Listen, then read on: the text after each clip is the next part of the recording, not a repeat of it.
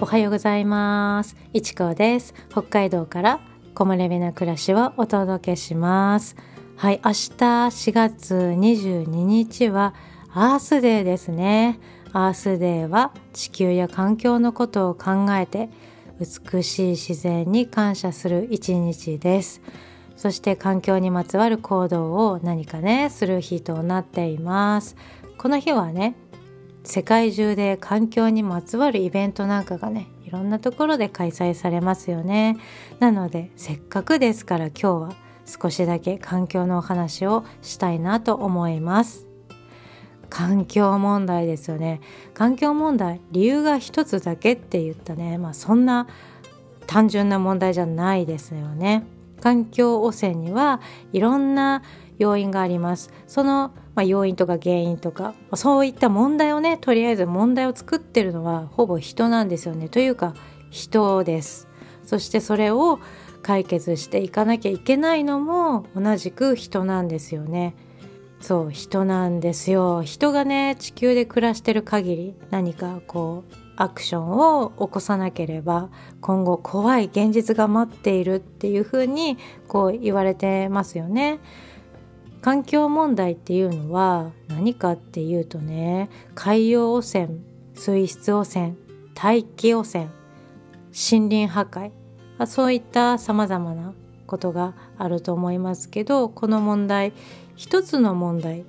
それから、まあ、そこからあらゆることを引き起こすんですよね。一つが何かこう問題だからそこを解決すればいいとかそういった問題ではなくって一つの問題からいろんなことにつながっていきます。森林破壊によって野生生物の減少や絶滅他にはね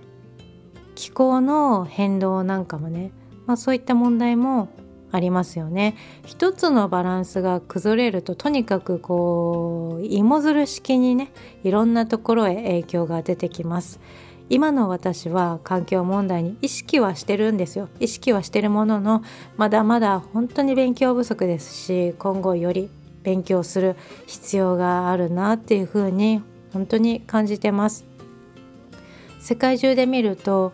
今はねまあ、今後ね今後人口はまだまだ増えるようですね。人がやっぱりこう増えるにつれてこのまま便利で快適な暮らしを続けていけば環境問題はますます深刻になっていくっていうのは勉強不足な私でも簡単に想像できます何やら環境問題が深刻化しているらしいとか、まあ、そういったところはまあ、具体的にはよくわからないけどなんかそうらしいっていうことはきっと誰もが分かってるし知ってることだっていうふうに思います。でもそうですね具体的にどんなことが起きてる起きるのか今後どうなっていくのかはなんだかよくわからない。こうもやっとしたぼんやりとした感じしかわからない。どんなことをしたらいいのかもよくわからない。そういう方もね少なくないんじゃないかなっていうふうに思います。私も本当にまだまだ知識が浅いので学びの日々といった感じです。環境保全に今の自分が無理なくできることできる範囲で何かをやる、まあ、そういった中で私のやってる中でね環境のことを考えたり調べることが本当にもうすごく増えてるんですよ。増えてるし、まあ、その度その度調べるたびに現実を知ることとなり本当にショックでもあります他人事じゃなくって実際に起こってることとして知るっていうここが本当に大切だなっていうふうに強く思いますまずは知ること、まあ、これってすごく大切だと思います。知った後どういうふうに過ごすか、まあ、どう行動するかはまたその後その時考えればいいと思うんですよね。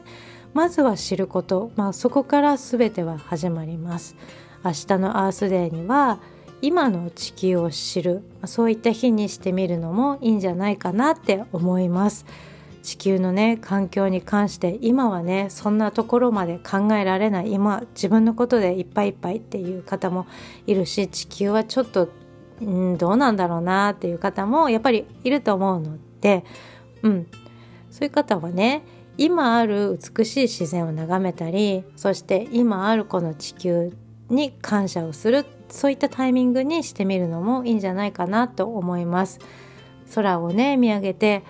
あ今日も空が青いなとか、まあ、天気が良かったらねとか雨が降ってきたら雨が恵みを与えてくれるみたいなねありがとうございますみたいな、まあ、そんな感じでも本当にいいと思います。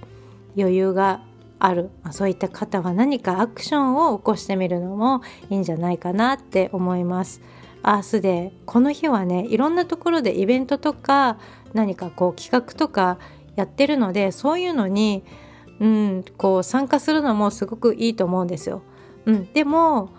あのそういうのに参加できなくてももちろん一人で何かこっそりやるのもいいんですよね。そっちの方がむしろね今後の生活の中にこう溶け込ませていくやっていけるかなっていうふうにまあそういうふうに思うきっかけにもなりそうだなって思います。行動とはどんなことかっていうとうん使ってない電気を消すこういうことですよね。こういうのはすぐに実践できそうです。いつも毎回はちょっと難しいかもしれないけど自分の中でこの日は電気を気にする日にしようみたいなね、まあ、そういった日にする、うん、あとは水の使いすぎには気をつける日にするみたいな、まあ、そういった自分で何かこう設定してやるとやりやすくなるかなと思います。永遠にやろうとすると難しくなるし一度忘れちゃったりするとなんかもういいやみたいな、まあ、そんな風になってしまうからまずは気づいた時にやってみるっていうのがいいんじゃないかなと思います。じゃないとね本当に続かないんですよね。うん。あとそうですね。買い物する時ですね。買い物する時は環境意識が高い会社とか企業が作るものを積極的に選んだり使ったりするっていうのも環境保全につながるなっていうふうに思います。私も日頃からここに本当に意識してます。そうすると自然とね物がもう買えなくなるんですよ。うん。まあいい意味で買えなくなるんですよね。選択肢が狭まったりするし価格もこういうふうに環境を意識してる製品っていうのは高くなってくるんですよね価格もね。まあ、安いものもありますけどこう高いものも本当に多いので何でもかんでも買えなくなるんですよ。だから私にとってはすごく環境保全になってるんじゃないかなっていうふうに思います。うん、でもですね10年ぐらいもう前になると思うんですけど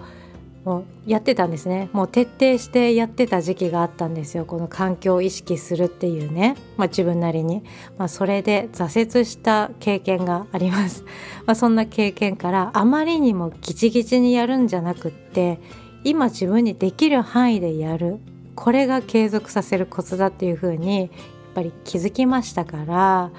うん、できることとか興味のあるそこからやってみるっていうのが 本当におすすめです。じゃないと続かないですからね。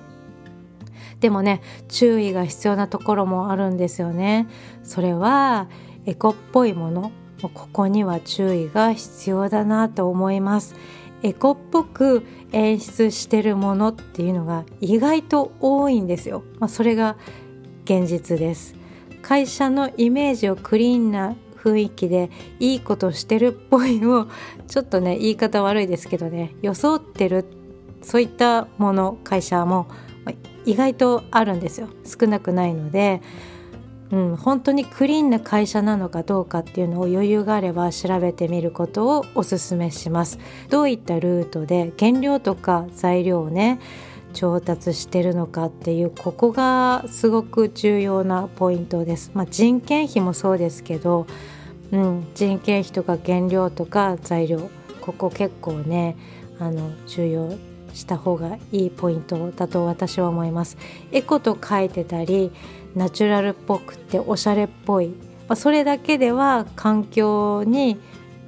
あの環境保護に貢献できてないっていうことがほとんどなので、うん、小さいことなんですけど見落としたくない部分です、うん、小さい部分ではないんですよ本当は、うん、だけどここってちょっと見落としがちかなって思ったのでちょっと今お話ししてみました。ですけどねやっぱり何かこう意識をすることで何事も変わります。だから何かこうちょっと調べてみるっていう 調べてみるっていうことでも何かね変わっていくんですよね。全てを環境のためにっていうふうにものを選ぶとかそういう行動を全てそういうふうにしてしまうっていうのは、うん、つまらなくなっちゃうんですよねそういうふうに感じる人もいるしそう感じるかもしれないですね。それがこう楽しいっていう風に楽しみながらできるといいんですけどこうやっぱり無理をすると、うん、ちょっと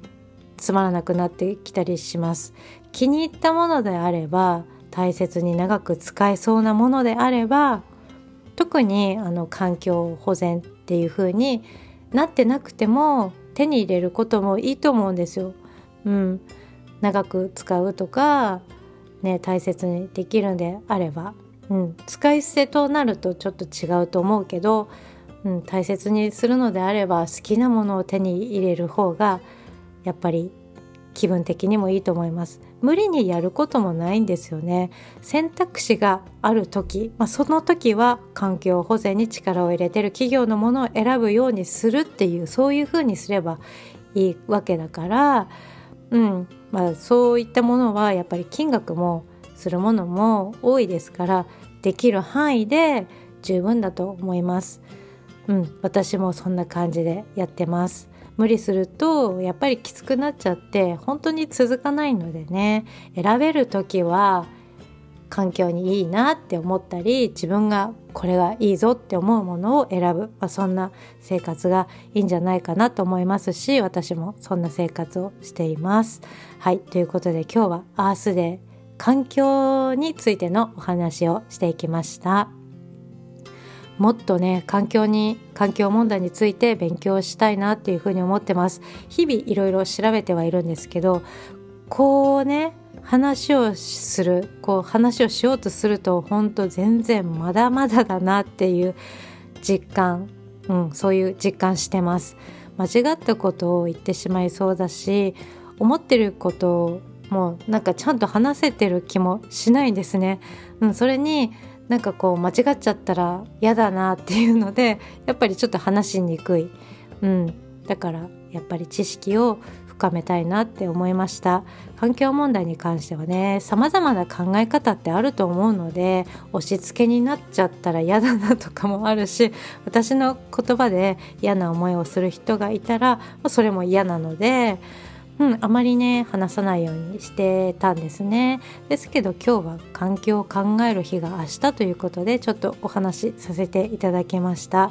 まあ、これを機にと言ってはなんですけど日頃取り入れてる環境保全うん、まあそんな大層なことを私はできてるとは思わないんだけど自分なりに環境のためと思ってやってることとか選んでる製品そういったところも少し話していこうかなと思います。いろんな考え方はあるっていうふうにね理解してる中で自分はねただこういうふうにしてるよって言ったねまあそういった内容になるかと思います。実は環境問題に関してはまあもう結構前からかなり意識はしてました。本当に大したことはできてないんですよ。大したことはできてないんですけど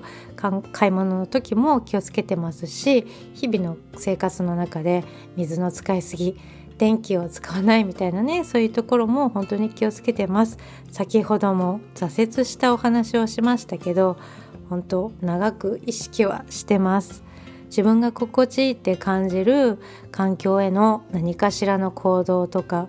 あとは一人一人がちっぽけなことっていう風に感じてもそれがたくさん集まるとすごく大きなものになりますよね。なのでもう何でもいいです。何でもいいからこう環境のためと思って自分ができるかなって思うことを取り入れていけるといいなって、まあ、そういうふうに思いながら私ももう本当にね些細なことですけどいろいろやっていきたいなっていうふうに思ってます。はい。それでは今日も最後まで聞いてくれてどうもありがとうございます。いちこでした。